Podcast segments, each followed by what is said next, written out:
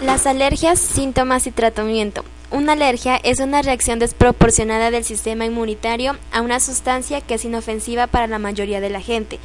Pero en una persona alérgica, el sistema inmunitario trata la sustancia denominada alérgeno, alérgeno como un invasor y reacciona de manera inapropiada.